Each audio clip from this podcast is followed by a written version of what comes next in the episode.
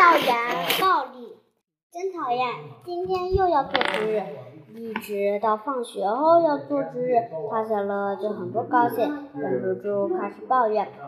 王阳献媚地说：“我的偶像，你可不能这么说。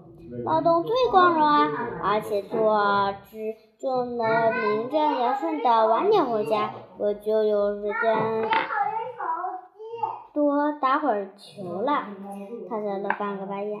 我最讨厌的是和你一起坐，是我和是和你一起做值，每次你都随便糊弄几下，把教室弄得尘土飞扬，让我当吸尘器。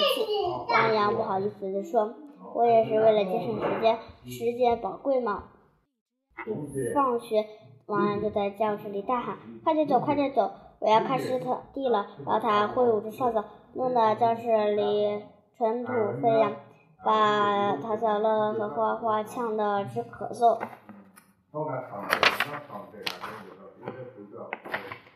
扫完地之后，王阳去倒垃圾，刚跑到楼道拐弯处，他就和一个人撞了个满怀。两个人四仰八叉的躺在地上，垃圾散了一地。王阳呜呜的说：“这是谁呀？出门没戴眼镜吗？”王对方小声地说：“对不起，我不是故意的。”王阳仔细一看，原来是班里的荷兰豆同学。这位同学平时不怎么说话，个头也瘦小，在班里很不起眼。王阳从来就没有和他交流过，只知道班里有这个同学而已。哼，下次可要小心点。王阳丢下这句话，就准备拿去回去拿扫帚把地上的垃圾清理掉。他拿着垃圾走到楼下，就看到荷兰荷兰豆和几个高个子拉拉扯扯，不知道在说些什么。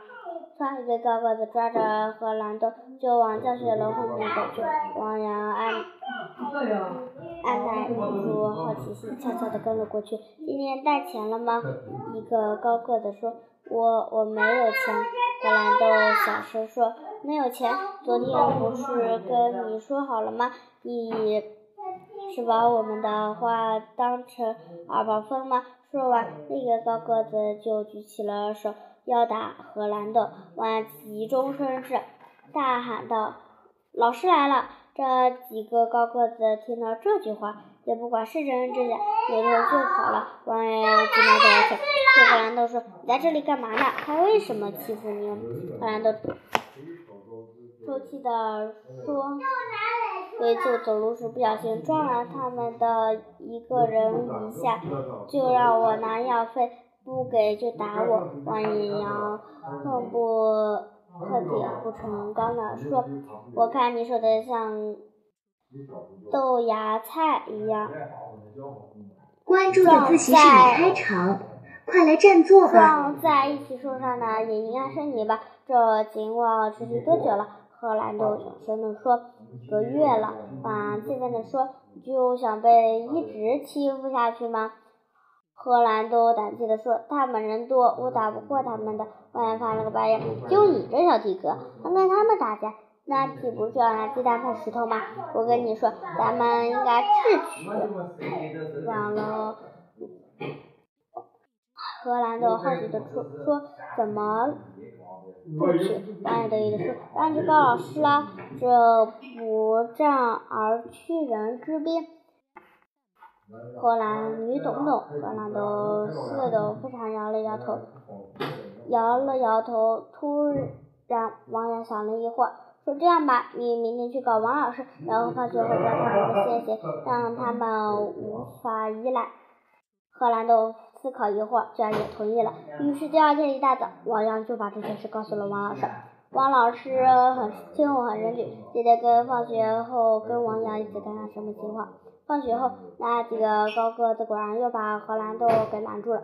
昨天算你走运，今天别拖拉了，赶紧把钱交出来，免得你受皮肉之苦。荷兰豆勇敢地说：“我没钱，就算我钱也不会给你们的。”有一天不见你这脾气见长，你到底给不给？一个高个子说就要打荷兰豆。这时王老师大喊一声住手！那几个高个子一看老师真的来了，吓得腿都软了。后来他们一起被王王老师带回了办公室，王老师对他们进行了严批评教育，最终他们不仅承认错误，向荷兰豆道了歉，还退坏了。敲诈别人得来的钱财，王老师警告他们，如果再有下次，就全校通报。这时候，荷兰豆摆脱了这这几个高个子的敲诈，王老师安慰了他一番，就让他和王阳回去了。在回县去的路上，荷兰感激的说道：“谢谢你，王阳，要不是你帮助我，我真的不知道该怎么办了。”王阳大大咧咧地说：“不客气，不客，不客气。我本来可以单挑他们几个的，后来我转念一想，就智取，就尽量不要动手。”荷兰豆感激说：“你这就没错。这件事，这这次事件之后，荷兰豆就变成了王阳的小迷弟似的。”时时跟在王洋后面，王洋很受用，经常带着他一起踢球，和同学们打成一片。很快，荷兰豆融入了班级体内。